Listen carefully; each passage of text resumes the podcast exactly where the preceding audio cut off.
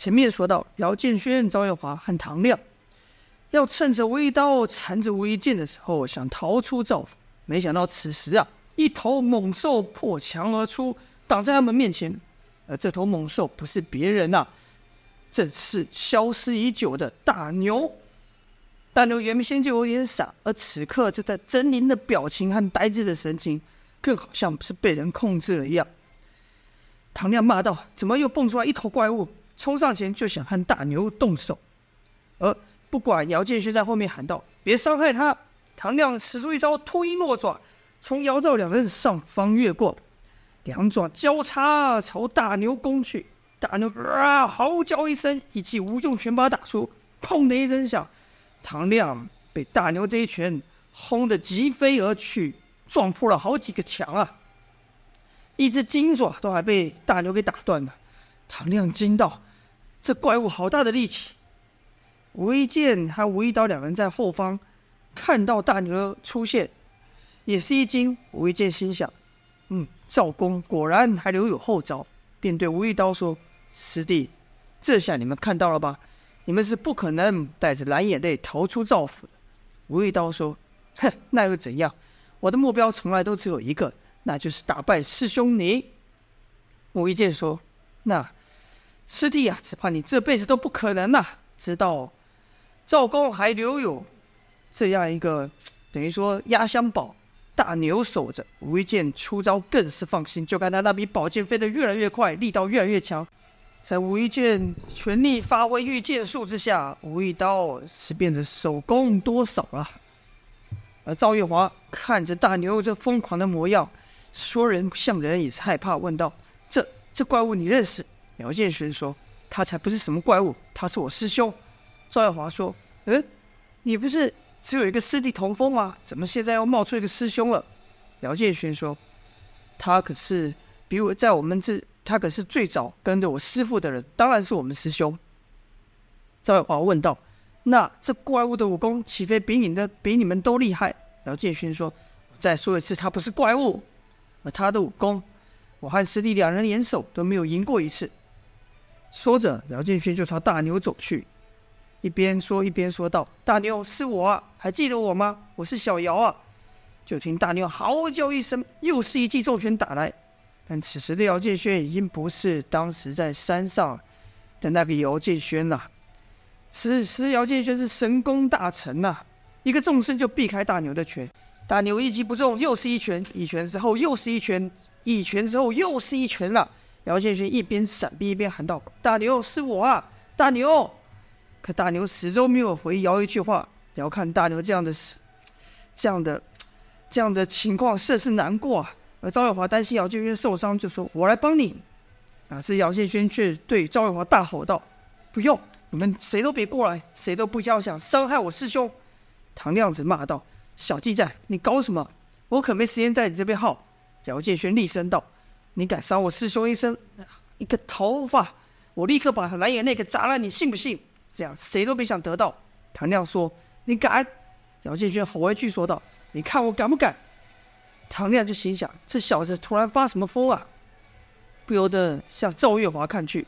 赵月华则说：“我听他的，你要是想趁机偷袭，我也不会放过你。”唐亮低声骂道：“疯了，疯了！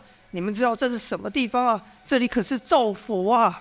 姚建轩则回道：“我不管这是哪里，我只知道他是我师兄。”赵月华说：“我看你这师兄神情不太正常，像是被人下药控制了，才认不出你来。”大牛这异常的模样，姚建轩哪里看不出来了？只是姚建轩此刻是心乱如麻啊！不断对大牛喊道：“大牛啊，你怎么到这里了？你回答我啊！是不是赵家的人伤害你了？大牛！”可大牛好像一句人话都听不懂，真的跟野兽一样，只会乱吼乱叫，本能的攻击他眼前的一切。但大牛的本能可是非常厉害的，他全招是风继子的无用拳法，内劲是道家神功浑元功啊！他只会这两招，光是这两招就足以对付晋国三大高手中的任何一个。就看大牛频频进攻，每一脚踩在地上都把地上的石板啪的踏得粉碎。每一拳打出，这不要说被大牛打到了那个墙壁立刻粉碎，就连带过那个罡风啊，都刮得让人生疼啊！姚兆堂等三人只能频频后退，而身后的吴一剑则是越来越靠近。唐亮对姚建轩说：“把蓝眼泪给我，我便不管你们，不然可别怪我了。”没等姚建轩说到，赵耀华就说：“你要是想对他出手，得先问过我。”说罢就运起寒冰劲。正此时，无意间喊了一招：“中！”嚓的一下，无一刀中箭了。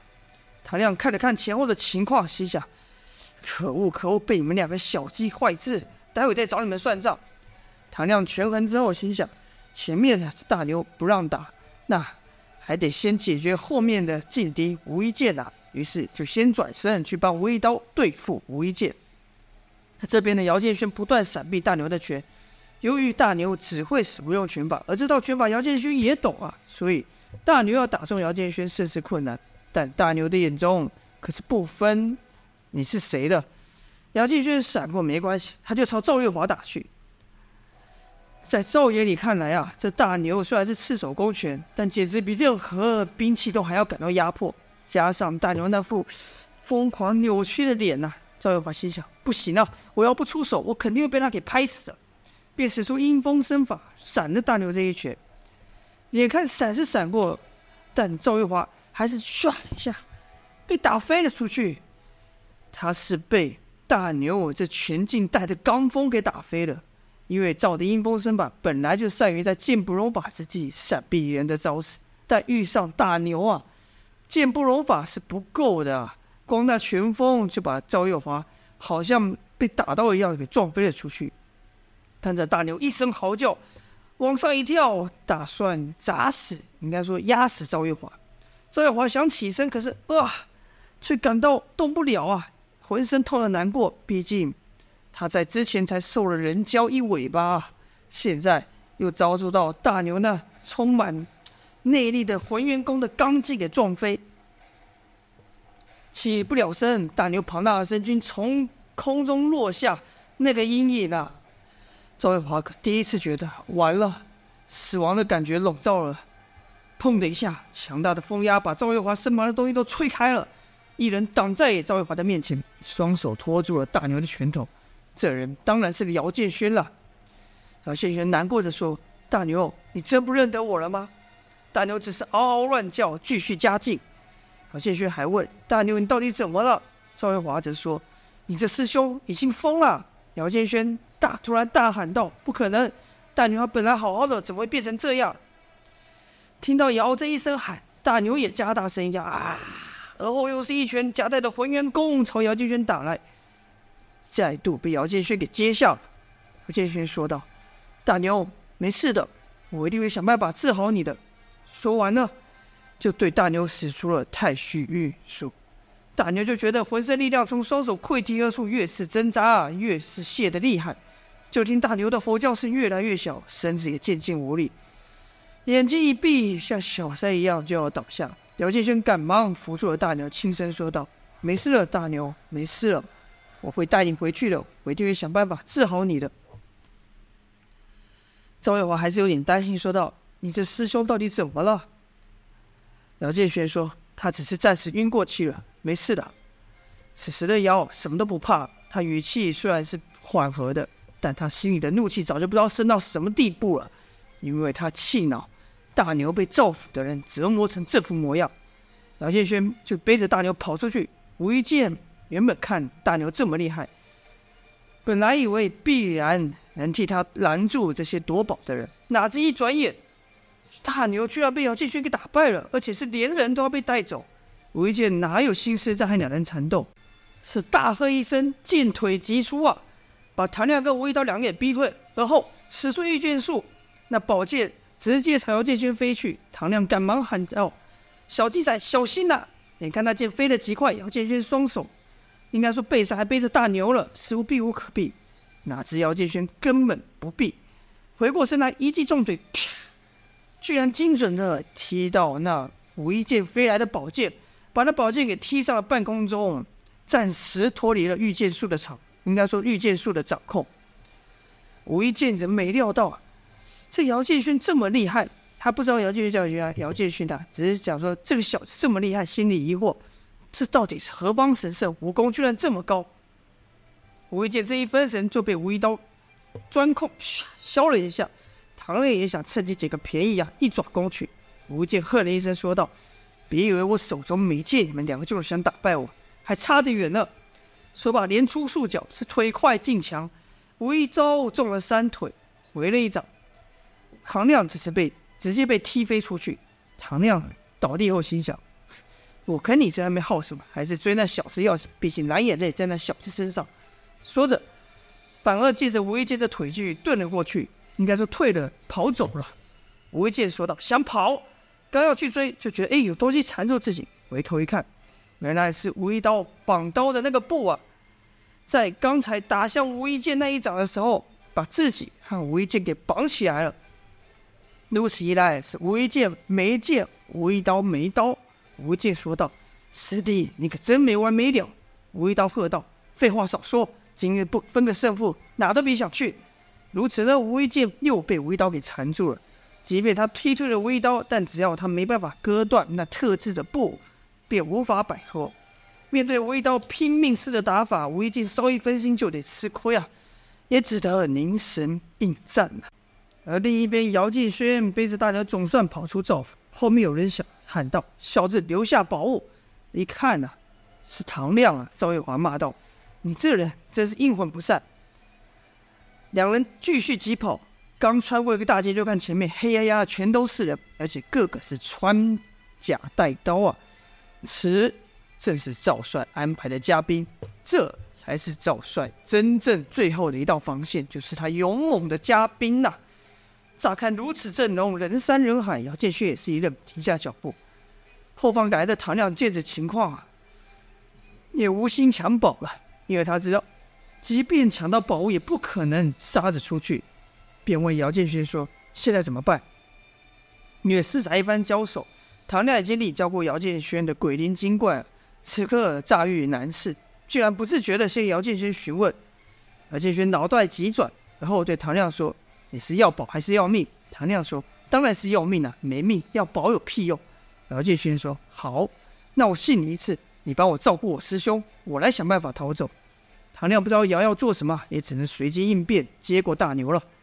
而后就看姚建轩大剌剌的从巷弄中走出，张远华一边喊道：“喂，你干什么？出去不是送死吗？”